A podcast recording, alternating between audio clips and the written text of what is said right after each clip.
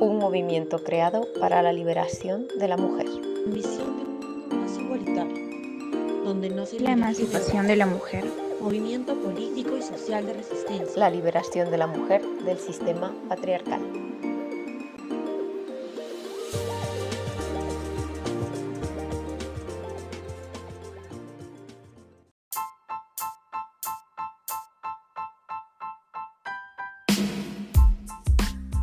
Muy buenos días a todas y todas las personas que nos escuchan. Desde la colectiva Rebelión Violeta damos la bienvenida a una de nuestras compañeras, Rocío, quien hoy nos va a hablar de trabajo y feminismo. Hola Rocío, ¿cómo estás? Hola Diana, qué, gu- qué gusto estar aquí contigo, que me trabo.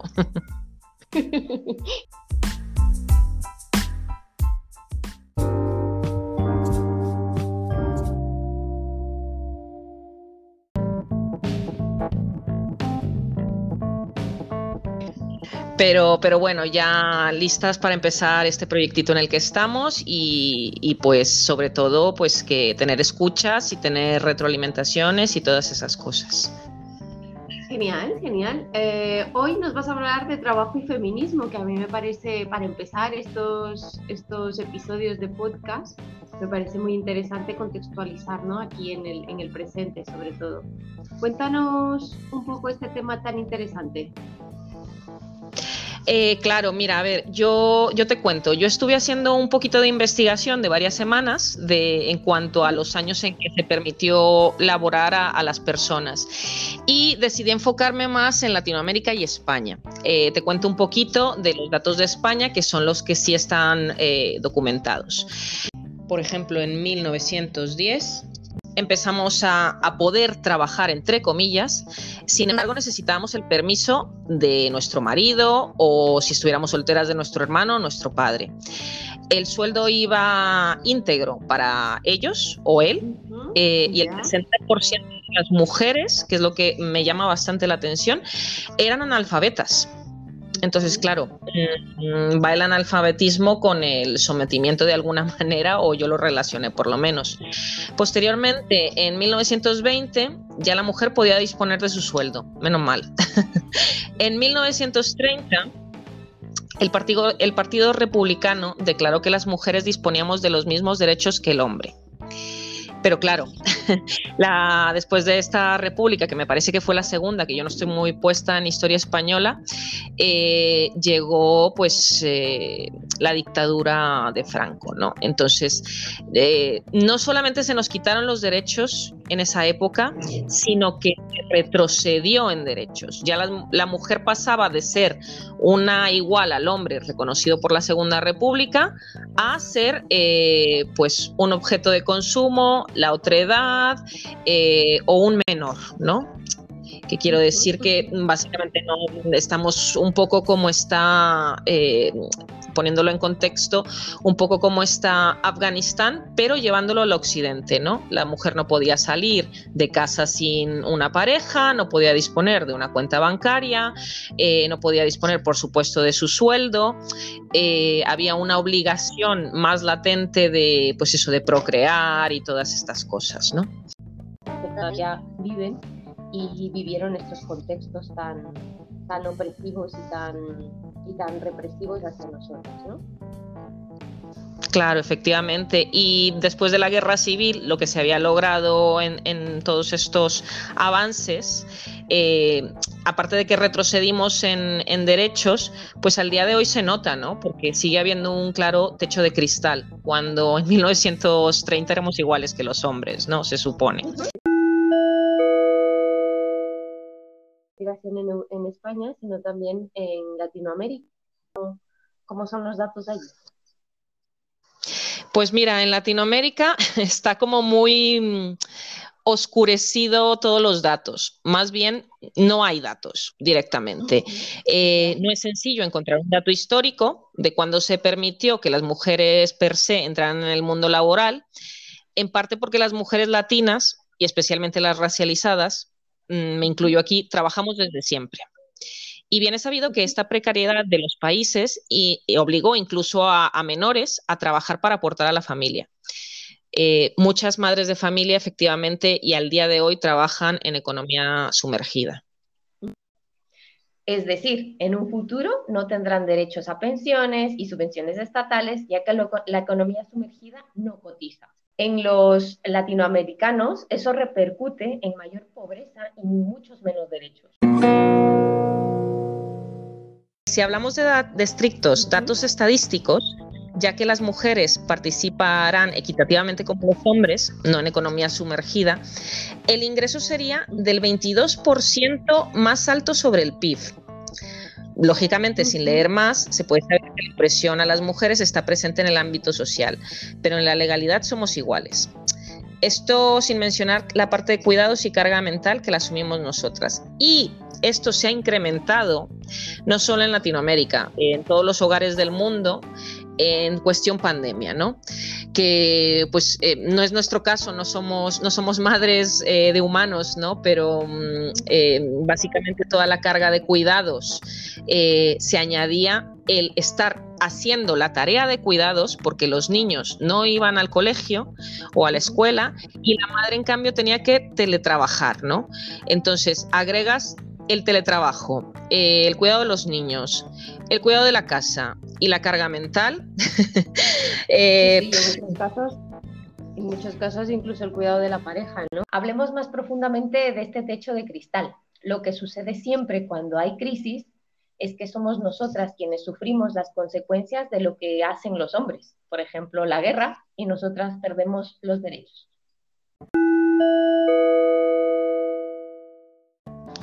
Bueno, fíjate que es, curioso porque mm, ya ves que nosotras siempre peleamos por lo que es nuestro, ¿no? Y a ellos se les otorga sin pedirlo. Pues curiosamente, el techo de, cristal eh, como concepto fue acuñado por primera vez por Marilyn Loden. Em, y conceptualmente es la limitación velada del ascenso laboral de las mujeres dentro de organizaciones e instituciones. Se dice que es de cristal porque no existen leyes o dispositivos sociales establecidos y oficiales que impongan una limitación explícita en la carrera laboral a las mujeres.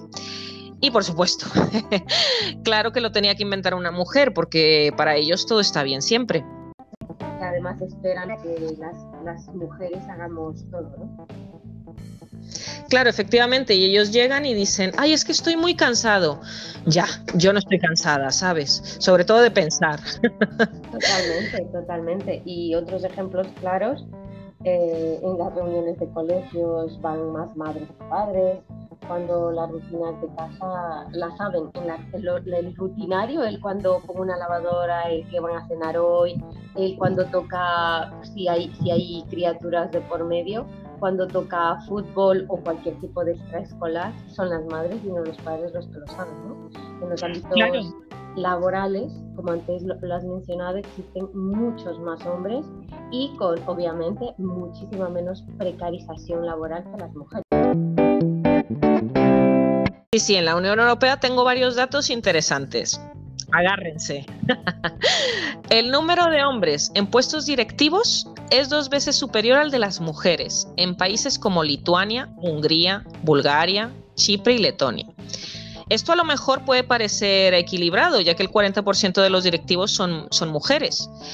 Y esto mm, equilibrado en el sentido de, por decir algo, porque es que equilibrado sería un 50% o incluso un 52% porque somos el 52% de la población, ¿no?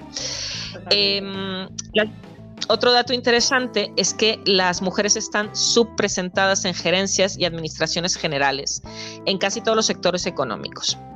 En el sector público esto está más equilibrado, pero eso no quiere decir que haya menos del 50% de hombres, ¿no? O sea, se nota que ya eh, los gobiernos, eh, por lo menos en la Unión Europea, se han empezado a poner las pilas en cuanto a, pues, eh, por lo menos vamos a llenar cuota, ¿no? Ellos lo toman como una estrategia política, pero bueno, al final nos beneficia y es lo que tenemos que tomar en cuenta. otro datito que tengo por aquí, las mujeres estamos mejor representadas en puestos gerenciales que no requiera delegar o que tenga supervisores hombres, las cuales representan el 41% en la Unión Europea. y por lo tanto hay más posibilidades de que hombres manden a mujeres, pero no viceversa. Aquí hago una cuñita que qué curioso que cuando no nuestro puesto de trabajo no depende de ningún hombre per se, eh, podemos avanzar, podemos avanzar, ¿no? Entonces, a ver, a los al buen entendedor pocas palabras, ¿no? Entonces, pues está claro que ellos siempre nos mandan más que nosotras a ellos, ¿no? Eh, yo de hecho he sido, he sido jefa de equipo de hombres y es que, mm, Dios mío, mátame, quiero estar en el infierno. Porque... Mm, no, ese es el infierno. Es que eh, yo, yo dije, el infierno es estar manejando a estos hombres 24 horas al día, 7 horas a la semana. Porque es que todo se, todo se me ponía en duda. Todo se cuestionaba al revés. Si leía algo de un, de un informe, se me acercaba el ingeniero a releerlo y decir, ah, sí, es cierto. Entonces, esto lo he vivido en, en mis carnes. y, otro dato interesante eh, que solo el 36% de mujeres representamos el total de directivos en Europa. Y pensarías que en este primer mundo hay igualdad. Y esto, porque hay datos, ¿eh? Ya en otros países como México, Belice, Guatemala, Ecuador, ya los datos están mm, más sesgados, ¿no? Entonces es más difícil creerlos. Totalmente, y sobre todo las mujeres, también hay que verlo desde ahí, ¿no? Las mujeres que entran a procesos eh, a donde hay poder, también eh, eligen a mujeres muy aliadas del patriarcado, es algo objetivo y misógino para nosotras, ¿no? pero lo que están haciendo las nuevas, nuevas leyes, lo que están provocando es que hombres se identifiquen como mujeres para entrar en esos, en esos porcentajes, que es lo que pasó en Estados Unidos. Y, eh, muchas, y muchas mujeres son aliadas del patriarcado, con lo cual, claro, es un avance, pero es un avance muy muy, muy tenue, ¿no? Muy, muy, muy poco práctico a sí. Se hace, se hace muy cuesta arriba, se hace muy cuesta arriba eh, y sobre todo por estos temas de, bueno, la hora autoidentificación, ¿no? Entonces, no solo pasa en Estados Unidos, también ha pasado en México y tal.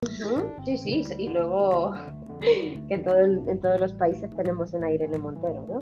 Alguien que va incluso en contra de, nuestro, de su propio eh, sexo, ¿no? Entonces, pero bueno, volviendo al tema, eh, en cuanto al Producto Interior Bruto, ¿cómo repercute, cómo repercute esto? ¿Cuánto aporta la mujer a la economía? Sí, sí, fíjate que eh, aquí me quedé loquísima, porque yo dije, bueno, van a ser los datos que, que cooperamos poco por todo este tema de la economía sumergida, el trabajo doméstico, pero me quedé loca cuando vi los datos. Por cierto, estos datos están en Estadista, que es así como la página que recoge todos los, datos globales y es bastante fiable. Pues a ver, te cuento, en Chile la mujer aporta el 59,2% de la economía, del Producto Interno Bruto. En Ecuador, el 72%. En Bolivia, el 67%.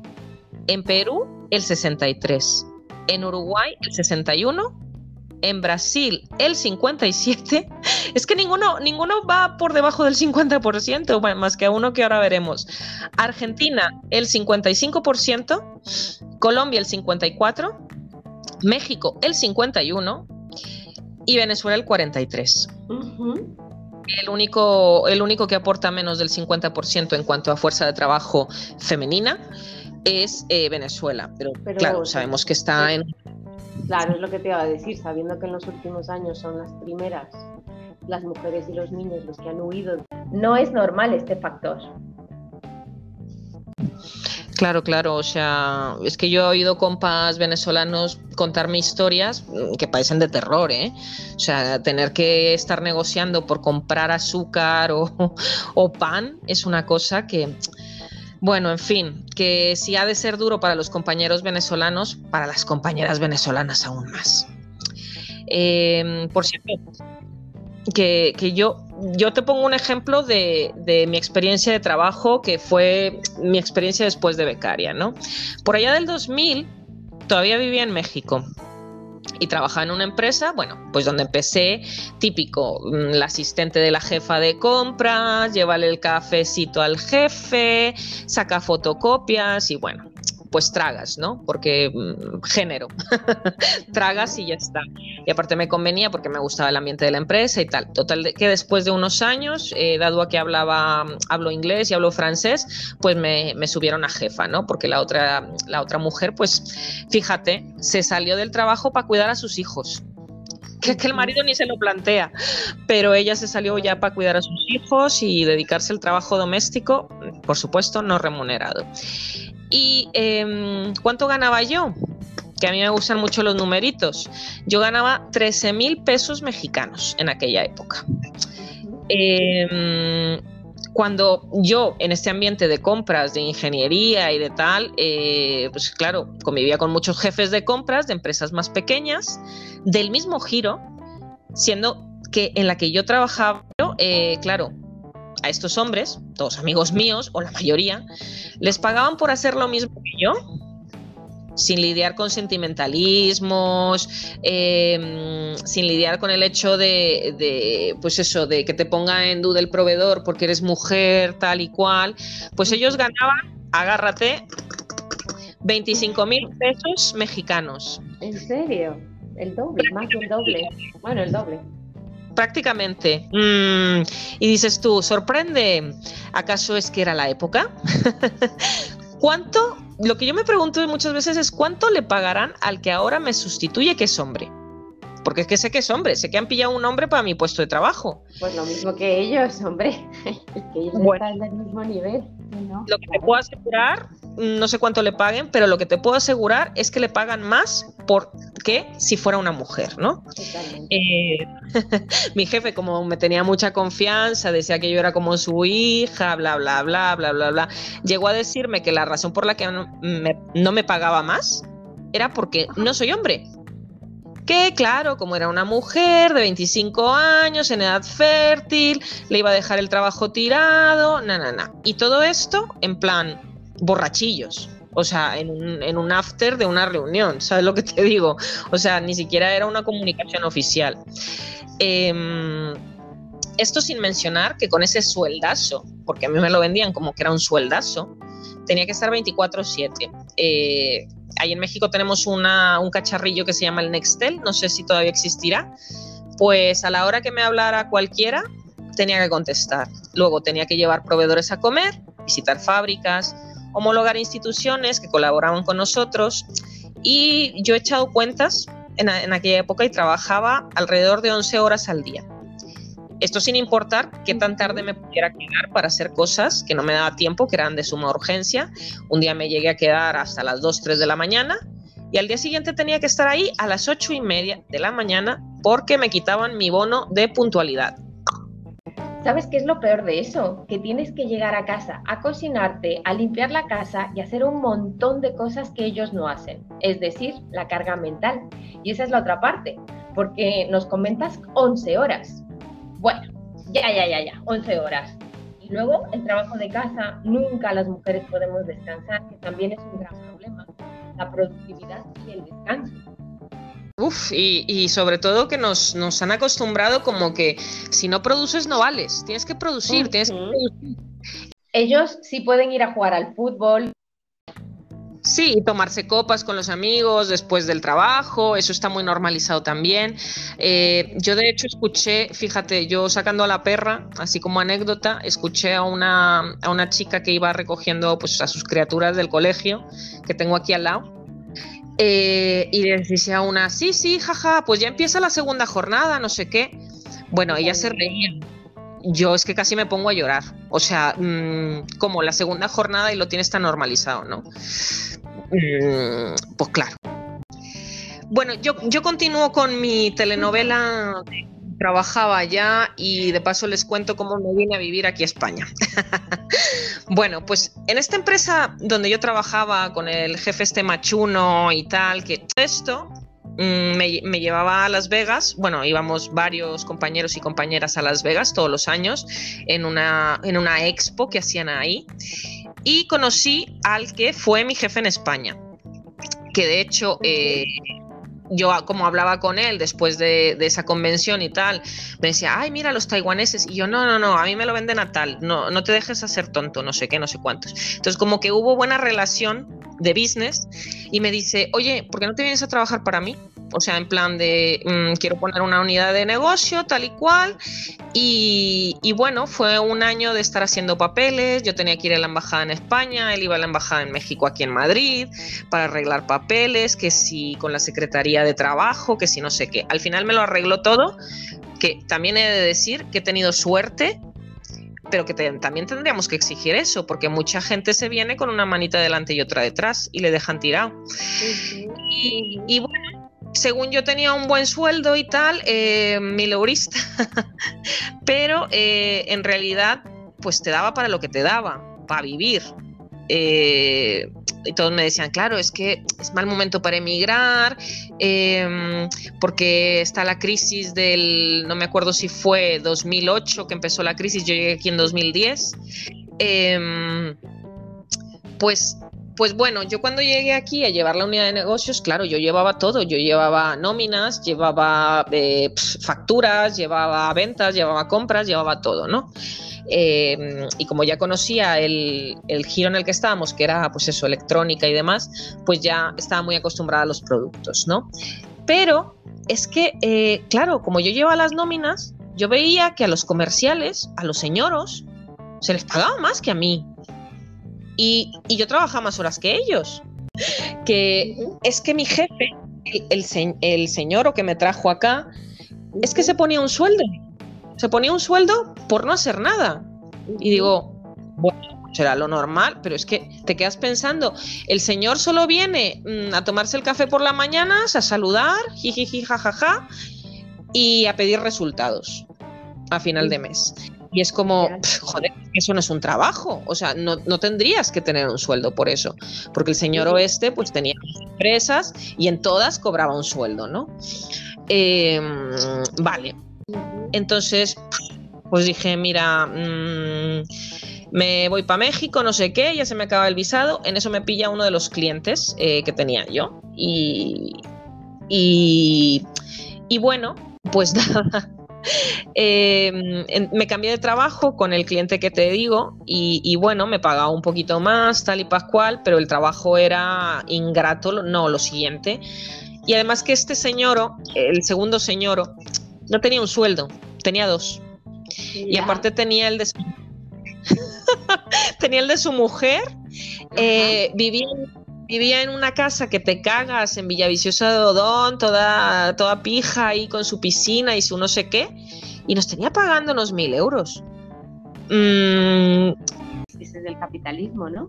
El como hombres ricos, hombres blancos, y forrados se aprovechan de mujeres pobres realmente, claro. Ya ves. Y no, ahora te, ahora te cuento mm, la super anécdota. Que es que aquí mm, le mando un beso a mi amiga Pilar, que voy a hablar de ella. no digo apellidos por obvias razones. Pero bueno, aparte de pagarnos poco, nunca nos pagaba tiempo. Yo pasaba mm, vergüenzas con mi casero, por no pagarle el alquiler a uno, o incluso rompía mi ahorradito del mes pasado eh, para pagar el alquiler del siguiente mes. Mientras que el señor oeste, pues no hacía más que chulearnos a todas, porque las que estábamos en oficina encima éramos mujeres. Nos decía, no, es que no hay dinero. Y yo, pero será desgraciado. Nosotras aquí dependiendo de un sueldo y él viviendo en un, chalet con todos los lujos y, comiendo, pues ya ni te digo cómo comía el señor, siempre se comía a alguien, pero en plan mm, bien, o sea, te quiero decir, su filetón, su, ¿cómo le llaman aquí? El chuletón este, etcétera. Y es que yo a veces eh, no tenía ni para parar a tomarme un café. Eh, en situaciones como estas, lo importante es eh, como ver eh, que los malestares por ser mujeres aumentan, por ser migrantes, eh, en ese momento por no tener apoyos sociales o familiares. Que yo, yo me desligué de esa empresa cuando se venció mi contrato por, por temas que posiblemente hablaremos en otro podcast, pero básicamente es porque uno de los... Em, no sé cómo llamarlos, es que no era obrero per se, pues uno de los manufactureros que teníamos ahí, porque teníamos que hacer mucha composición electrónica a mano y tal, pues básicamente me dijo que un día me iba a reventar. eh, cuando se lo dije al jefe, ¿sabes lo que hizo? Nada. No, peor, se rió. Digo, ay, Ah, ay, ay, ay, Jesús, ¿cómo es tan exagerado? No sé qué. Ay, y tú también tan exagerada que te lo crees todo. y yo, perdona, he recibido una he recibido una amenaza y encima te ríes. Bueno, bueno. Pues te cuento de mi, de mi compi Pilar, que es que mm, años sin verla, ahora tiene gemelos y todo. Em, y actualmente esta compañera mía está de baja depresión porque sigue trabajando para esa empresa. Porque es que no te lo pierdas, era la que sostenía la empresa, mm, era la gerente de ventas, que bueno, nunca se le dio ese título, pero es que lo era. Pero es que gracias a que ella vendía todos los meses, con ese dinero, eh, en vez de pagar proveedores, como haría cualquier empresario normal, proveedores, facturas, tal, con ese mismo dinero nos pagaba. Eh, y encima a ella le daban sus comisiones por debajo de la mesa, es decir, no cotizaba sobre sus comisiones, pero es que la tenía de seis meses a un año esperando comisiones. Ujú. Pues, eh, pues es que no tengo que decir que eso tiene que ser sumamente incómodo. Ahora le debe muchísimo dinero y, y bueno, eh, ahora que ella está de baja, claro, no se vende y está a punto de cerrar la empresa. Eh, otra cosa que, que vi, por cambiar un poquito mm, de este trabajo hacia otros, es que el empresario español, el empresario en general, nos quieren tener divididas, sobre todo a las mujeres entre nosotras. Mm, yo a veces me pregunto, ¿será porque saben que unidas somos súper fuertes y logramos cosas? Eh, porque, por ejemplo, mm, en cualquier trabajo, mi gente, mi jefe chivaba el- mi sueldo a las demás empleadas y como claro, yo me había nego- negociado mi sueldo con unas ciertas condiciones, pues resulta que eran mejores condiciones que las de ellas. Pero ellas, en vez de mm, acercarse a mí y decir, oye, negociaste esto, Mm, ayúdame o vamos a negociar o tal, no, eh, yo era lo peor del mundo, eh, una aprovechada, una, una trepa, como dicen aquí. Y yo, mm, vale, lo único que hice fue negociar mi sueldo y mis condiciones. Pero bueno, que es verdad que notaba mucho eso como que nos querían tener, tener separadas, ¿no? Em, los pleitos que había en las empresas donde he trabajado eran de mujeres con mujeres o de hombres con mujeres, pero entre ellos no se peleaban. No sé, a pesar de saber que a este le pagaba más que a este, entre ellos no se peleaban. Está el, el pacto este fraternal que ellos tienen, que yo digo muchas veces, solo eso les deberíamos aprender, ¿no? Porque están muy unidos en todo. O sea, mm, si atacas a uno, ahí sí les atacas a todos. Basta ver cómo dices que un hombre es un violador para que te digan, ay, no todos los hombres. Entonces, pues eh, cambiando un poquito el tema, más bien el trabajo, Sí. eh, a, un tra- a un trabajo que me dio perspectiva, porque aquí todos los factores cambiaban, que yo creía de, vale, han cambiado todos los factores, eh, todas las variables, ¿no? No tenía jefe, tenía jefa, hija de padres chinos, con lo cual entenderá no solo la opresión de nuestro sexo, sino la discriminación de ser racializada. Bueno, pues una empresa de lo mío mío, de, compo- de componentes electrónicos, cableado y tal. Eh, bueno, me pidieron el oro y el moro para el título homologado que ya lo tenía, que recomendaciones, que tal, y yo, para ser mil eurista, macho, es que, o sea, me meto al Mercadona y no me piden tanta cosa. Eh, pero bueno, todos ahí éramos ingenieros e ingenieras. Pero es que nosotras no éramos ingenieras, éramos las chicas de compras. Ya. A nosotros nos hablaban, ay tú, Rocío, ay tú, Bea, ay tú, no sé quién. Y ellos eran el ingeniero Vázquez, el ingeniero López, el ingeniero Serrano, el ingeniero, etcétera. Em, pa- puede parecer una tontería, pero a mí me parecía una desigualdad, porque es que cobrábamos poquísimo por las cosas que nos, nos pedían, que eran imposibles, que había compañeras que se quedaban hasta las 10, 11 de la noche, y digo, "Pff, es que yo no me voy a quedar por lo que me están pagando. Es que, mm, primero, no tengo posibilidades de ascender, porque esto es un puestito, pues lo que es, ¿no? Segundo, no me, va no me van a pagar horas extras. Tercero, nadie me lo va a agradecer. ¿Para qué me quedo? Pero es que así tenía compañeras de República Dominicana, pues adivina quiénes eran las que se quedaban a trabajar hasta tarde. no eran las españolas. Y yo como ya tenía rodaje, pues yo tampoco. Pero eh, se quedaban hasta las tantas, luego irse a vivir hasta, eh, luego irse, transportarse hasta donde vivían, que claro, mm, al norte o al sur, igualmente les queda una o dos horas de transporte público.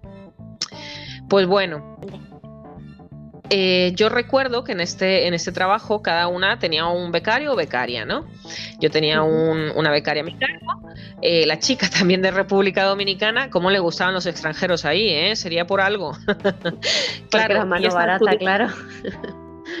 barata, barata de muchas horas y sin quejas. Eso es, eso mujeres, es. Por cierto. Y mujeres todas porque yo, ¿había un hombre extranjero? Sí, era un venezolano, pero bueno, el trato con él era totalmente diferente a con nosotras. Bueno, pues yo tenía una becaria, majísima la chica, es que no me acuerdo ni cómo se llama, em, pues los ingenieros se metían mucho con ella, ¿no? En plan de, ay, claro, es que tu novio está en República Dominicana, lo bien que se le estará pasando sin ti, no sé qué, no sé cuántos. O sea, unos comentarios que eh, cuando se me ocurría poner la oreja me sentí incómoda yo y digo, venga ingeniero, mm, déjala, bueno, como yo lo estoy llamando, vamos Enrique, déjala en paz, no sé qué, no sé cuánto. Un día de estos, pues no estaba yo, por lo que fuera, que era la, calmadora de fieras, pues eh, llegué yo tarde y se ve que a esta niña ya la tenían harta. Se levanta y dice, ay Enrique, no seas payaso. Eso fue lo que dijo, ¿vale?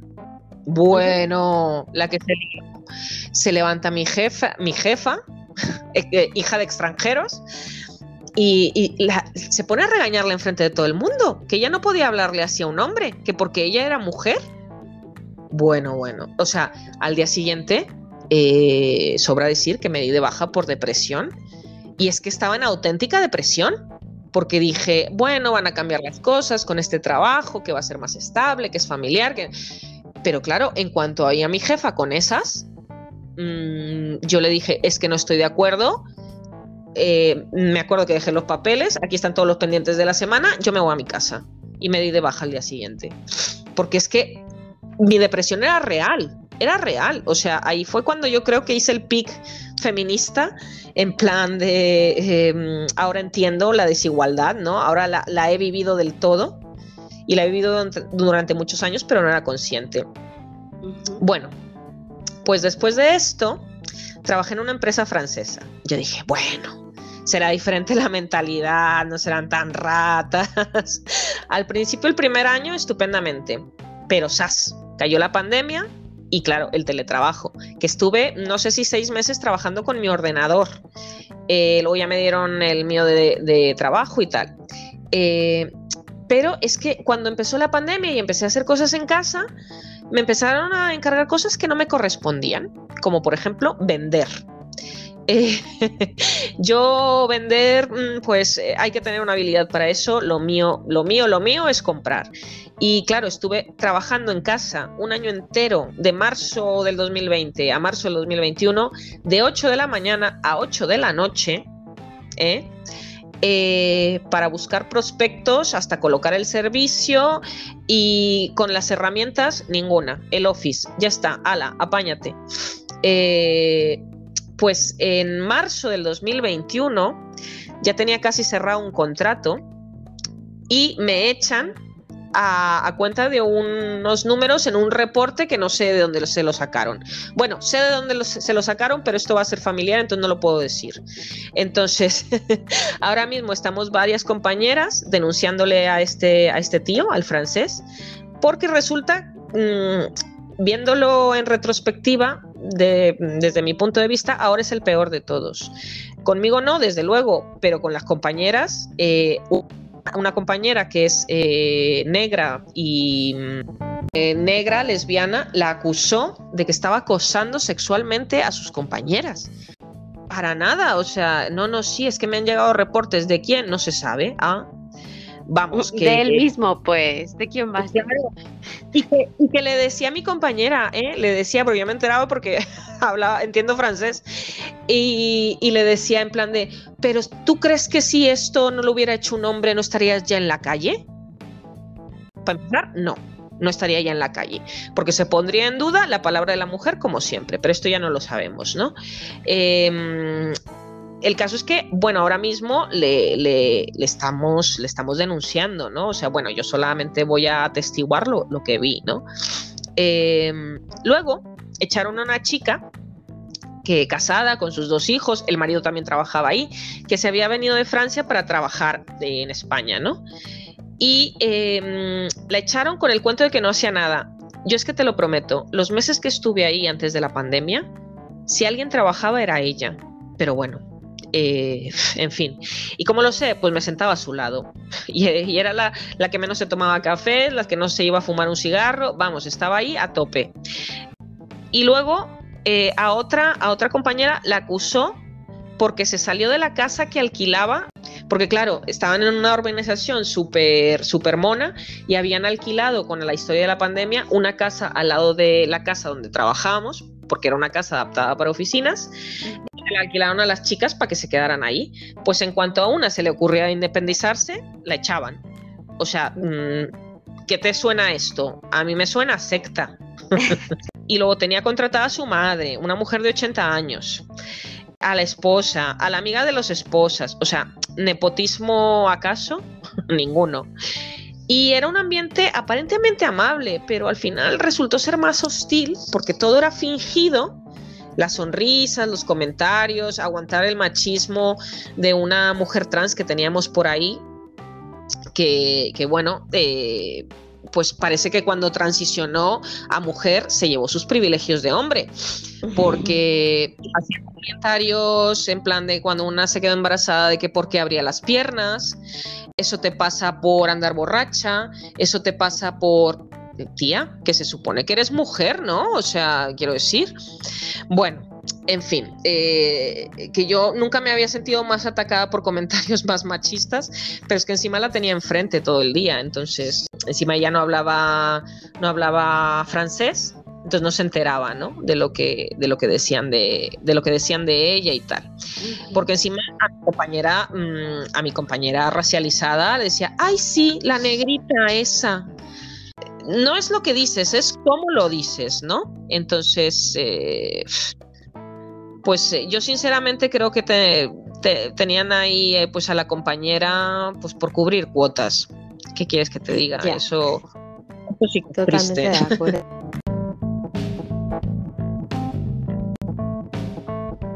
Bueno, al final esto creo que se nos está alargando y nos falta la parte de trabajo doméstico. Sí, sí, sí. Que esté para el próximo capítulo, que esto está muy interesante. Claro, y una cosa importante, que es trabajo, eh, esto sí que es trabajo remunerado o no. Exactamente, claro, y, la importancia que tiene está súper normalizado el ama de casa como que no hiciese nada, ¿no? Sí, sí, un tema sí, muy interesante. Que, padre, tú te quedas en casa todo el día, ¿no? Esto, esto sí hay que hablarlo y, y, y conceptualizarlo muy bien, así que con ganas de escuchar el próximo capítulo, compañera. Pues muy bien, pues nada, compañeras y compañeras, esto ha sido Rebelde al Habla. Y las esperamos en el próximo capítulo.